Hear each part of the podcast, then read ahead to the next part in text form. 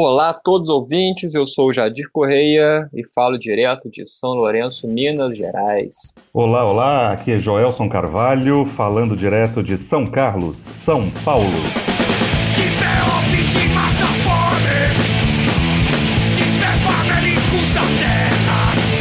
E nós estamos aqui por uma questão de classe. Está no ar nosso episódio 1.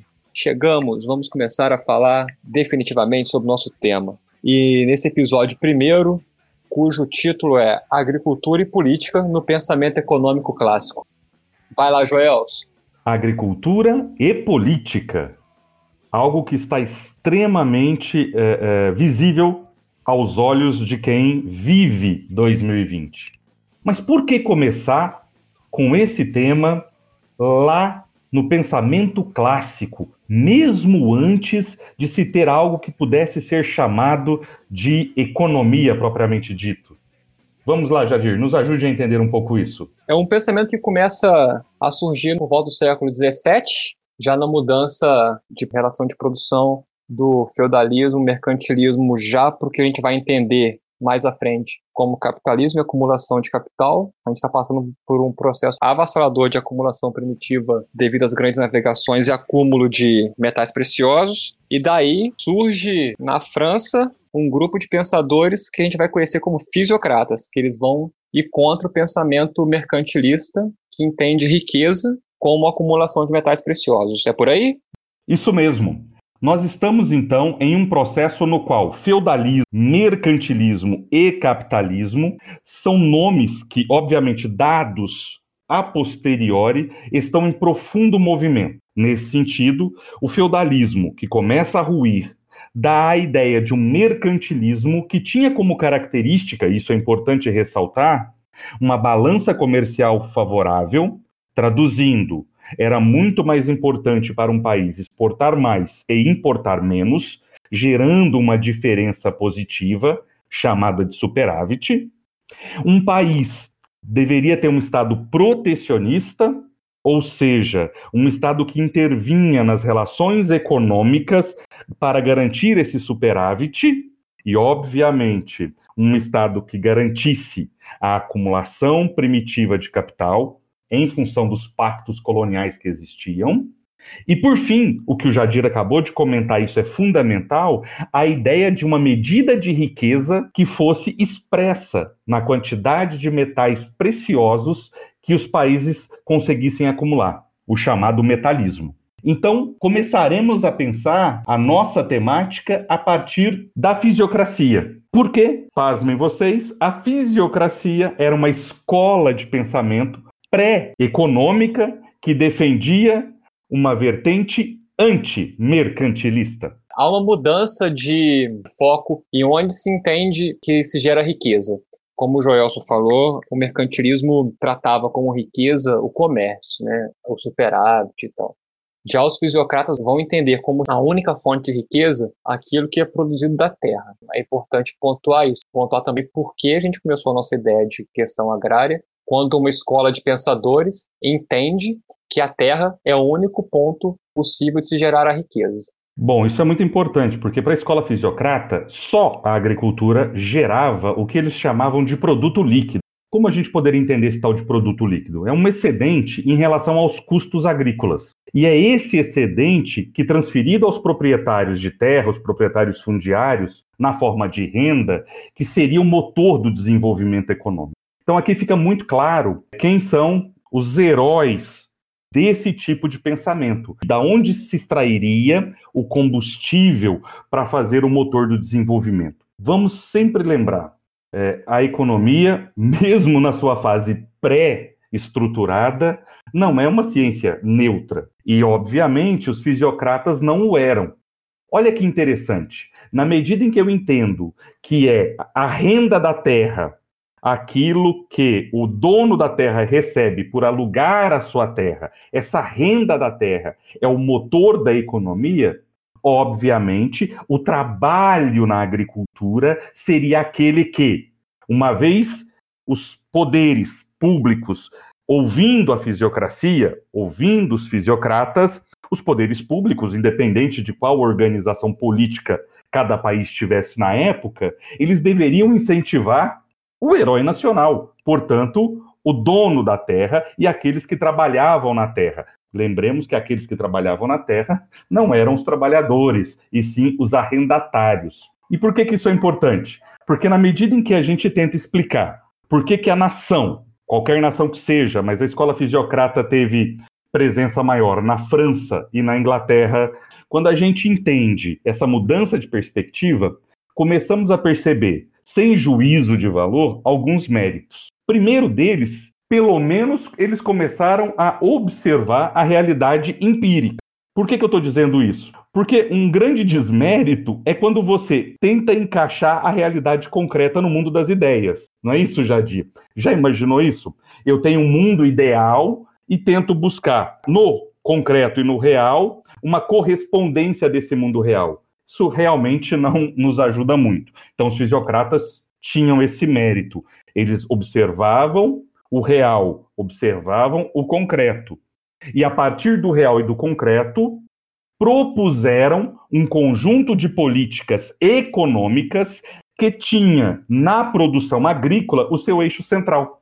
Finalizando é, é, o meu raciocínio, Jadir, uma escola de pensamento que, observando o mundo real e concreto, identificou o fluxo, identificou os sujeitos e propôs políticas econômicas em prol do fluxo, em prol do sujeito, que para eles era o sujeito que movimentava a economia.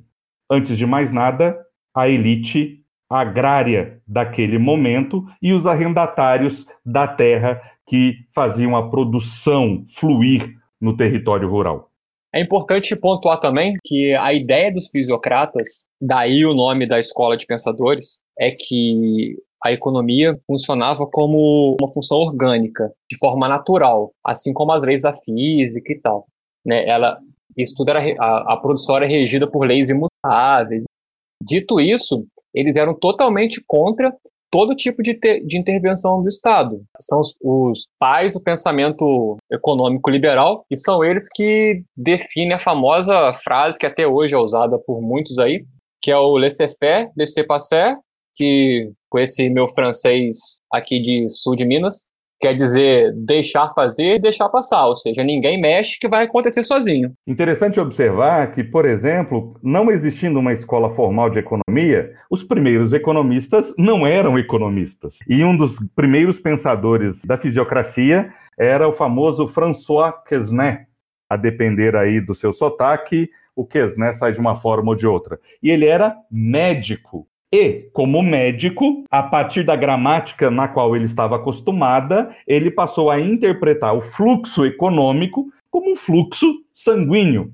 E qualquer obstrução poderia ser entendida como um perigo é, é, mortal ao fluxo econômico. E nesse sentido, olha que interessante.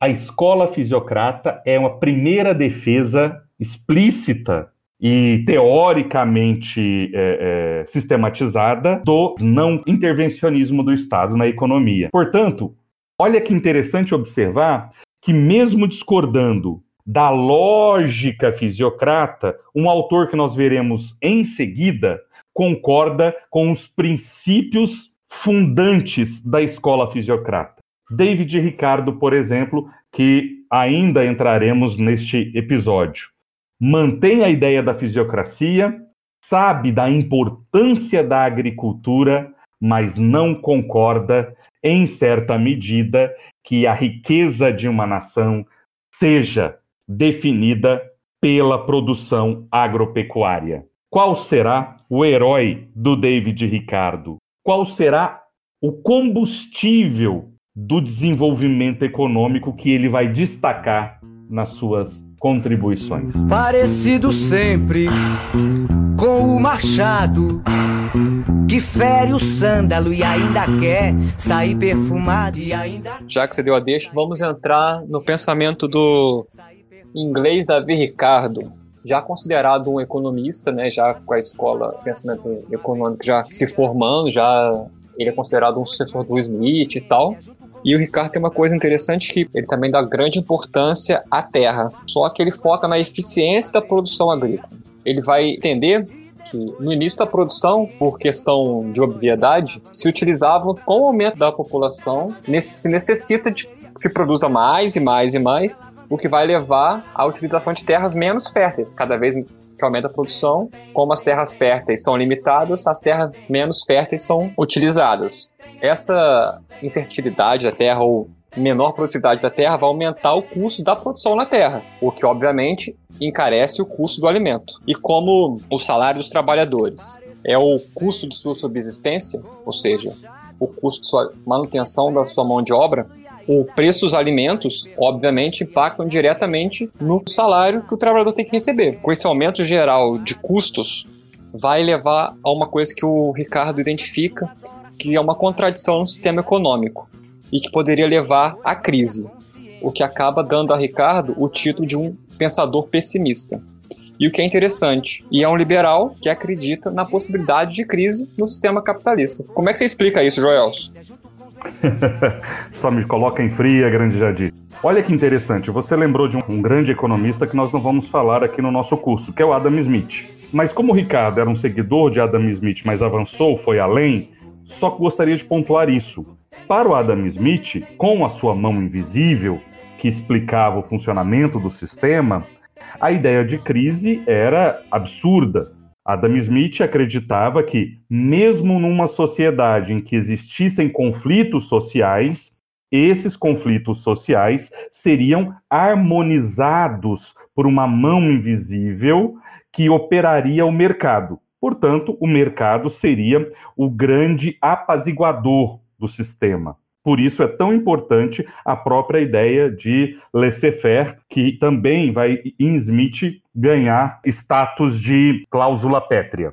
Ricardo, e isso é muito interessante, como já já começou a apontar, acreditava na possibilidade de crise. Só que, mesmo com todas as limitações é, nossas aqui no podcast, essa ideia de crise ela é complexa. Então vamos tentar fazer algumas mediações rápidas para ver se nós conseguimos compreender esse processo. Porque mais interessante que a ideia de crise, como vocês verão, é como sair da crise. E isso é o ponto central que nós vamos tentar destacar da contribuição de David Ricardo. Mas por partes. Debulhar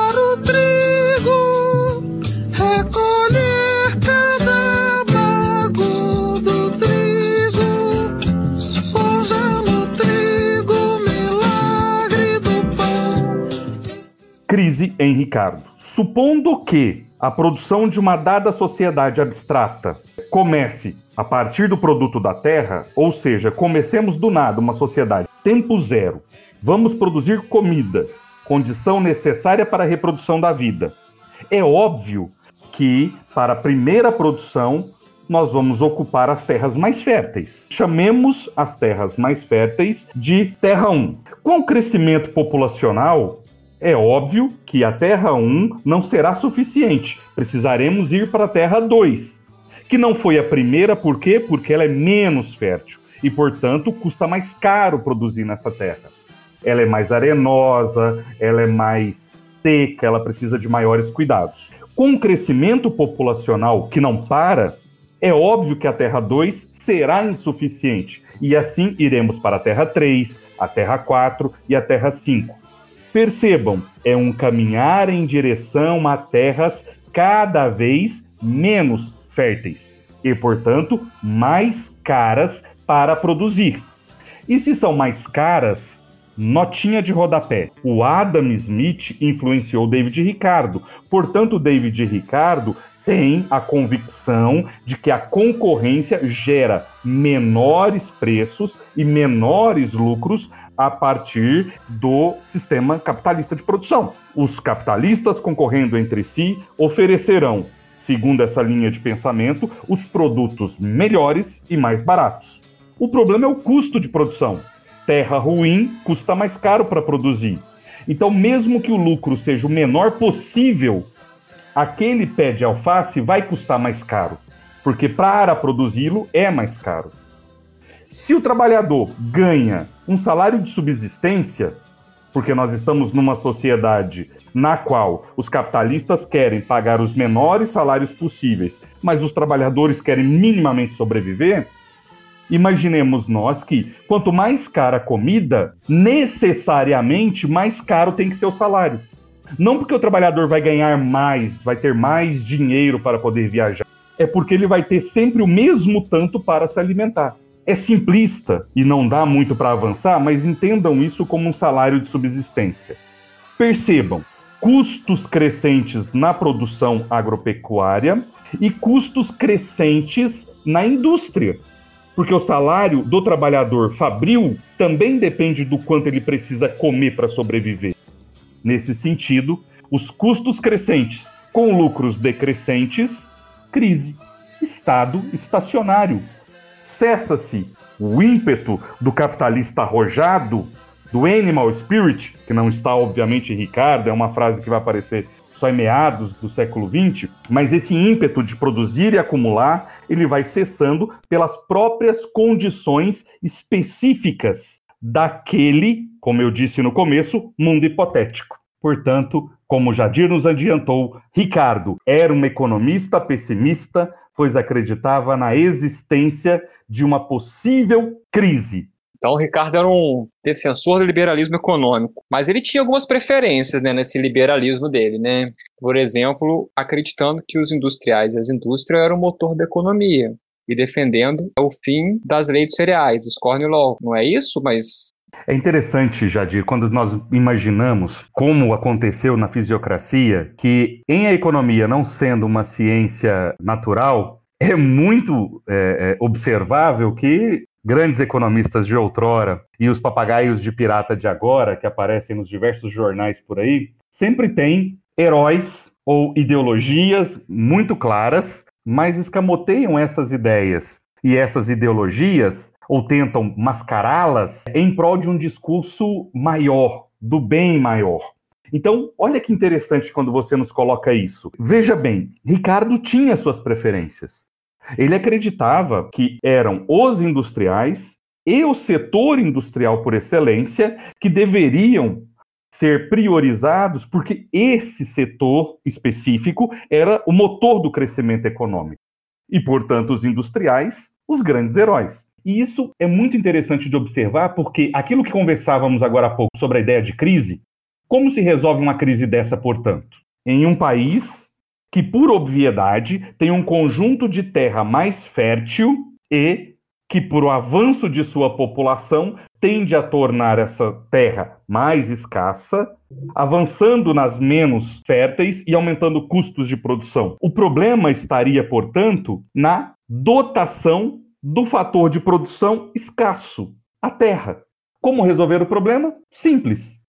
Importemos comida. Mas qual o problema de importar comida? Existia uma política econômica voltada à proteção explícita da produção agrícola, que era manifestada na lei dos cereais, que impunha pesados impostos para importação. Olha que interessante. Ao mesmo tempo em que ele consegue ser um liberal na defesa do fim da lei dos cereais, porque libera-se para o um mercado internacional, ele também consegue agradar aos interesses dos industriais, porque defende um aumento da importação de cereais, mas também defende um aumento das exportações do que a Inglaterra produzia, dos produtos manufaturados. Eu fico a me perguntar: será contraditório? Ou será uma argumentação um pouco mais complexa? A resposta que Ricardo dá à possibilidade de crise no sistema capitalista é uma resposta de um choque de liberalismo em escala internacional. E isso tem um nome, inclusive muito conhecido na ciência econômica, que é a teoria das vantagens comparativas.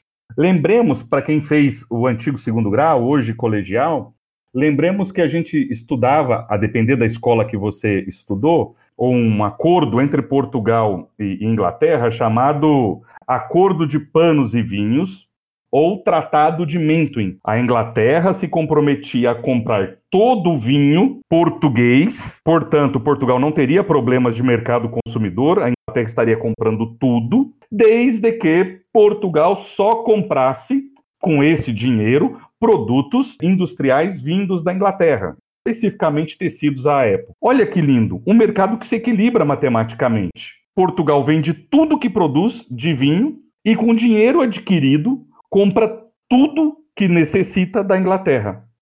Não vou entrar nesse ponto agora, podemos ficar só em Ricardo, mas lá na frente nós vamos perceber que é complicado comprar muitos laptops vendendo muitos pés de alface.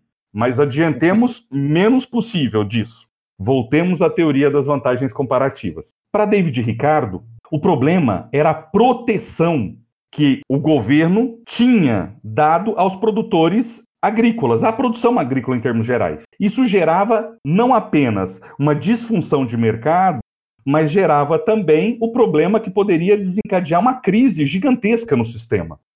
Ricardo, portanto, ao defender o fim da proteção que a Core Laws dava aos produtores, ao mesmo tempo dizia que isso poderia estimular o crescimento econômico da Inglaterra e dos diversos países do mundo, porque estados que não protegem as suas produções e que se especializam naquilo que eles produzem de maneira mais competente, em termos comparativos mais vantajoso, esse produto seja alface, seja café, seja tecido, seja computador, poderia ser a, entre aspas, moeda de troca para adquirir outros produtos quaisquer. Finalizando o raciocínio, porque acreditamos que, obviamente, tem todas as limitações de explicar uma teoria tão complexa é, num curto espaço de tempo e de maneira bastante informal, como nós estamos querendo fazer aqui. Para Ricardo, um liberalismo em escala internacional com especialização produtiva não apenas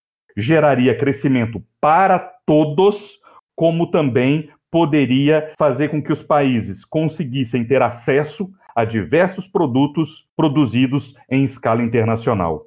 Teoria das vantagens comparativas. O Brasil vendendo laranja para todo mundo conseguiria, com o dinheiro oriundo da venda de laranjas, comprar o que o mundo inteiro produz. A Inglaterra, e aí eu finalizo, vendendo o que tem de mais dinâmico, poderia, com o dinheiro conseguido pela, pela venda deste produto, comprar o resto.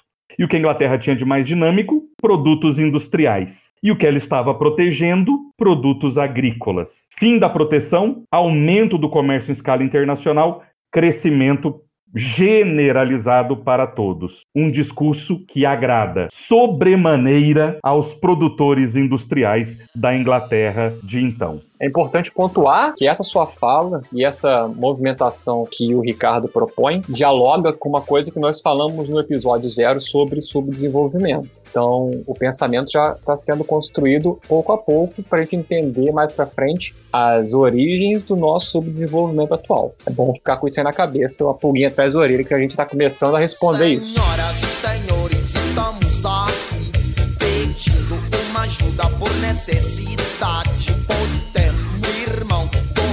doente em casa, qualquer trocadinho é bem recebido. E esse pensamento que a gente apresentou do Ricardo sobre o crescimento populacional que vai gerar crise no sistema produtivo é influência de um pensador também inglês, um economista e clérigo inglês, que esse vale a pena até falar o nome por inteiro, Thomas Robert Malthus. Provavelmente o mais conhecido que a gente falou até agora, que a gente estuda bastante ele na, na escola, né, no ensino médio. Malthus então propunha que a população crescia em progressão geométrica, enquanto a produção de alimentos crescia em progressão aritmética e em algum momento a produção de alimentos seria insuficiente para alimentar todos os seres humanos. Então, já lançando mão de um pensamento que vai ficar comum entre os pensadores liberais, é que a pobreza é a culpa dos pobres que se reproduzem ad infinito. Eu posso fazer uma citação entre aspas do Malthus aqui, Joelson? Pode, vai ser ótimo. Abre aspas pro Malthus, hein? A única forma de evitar essas catástrofes seria negar toda e qualquer assistência às populações pobres e aconselhar-lhes a abstinência sexual, com o fim de diminuir a natalidade. Fecha aspas. Porra, o Malthus podia até fazer parte de certos governos hoje em dia, hein? Então é isso. O Malthus propõe para resolver a crise deixa o pobre morrer. É mais ou menos isso que o Malthus pensa? Eu gosto muito de Malthus, porque Malthus nos ajuda a tirar o véu e conhecer a verdadeira face do liberalismo na sua origem. Malthus era um liberal. E assim como os fisiocratas tinham suas preferências, assim como Smith e Ricardo também tinham suas preferências, Malthus tinha uma preferência específica. Ele, entre as classes sociais de então, trabalhadores capitalistas e donos da terra, acreditava que os donos da terra eram aqueles que nos elevariam a uma condição melhor de sociedade, já dito. Pasme você, para Malthus, na loteria da vida, alguns nasceram com a liberdade do trabalho e outros nasceram com o fardo pesado de terem que produzir.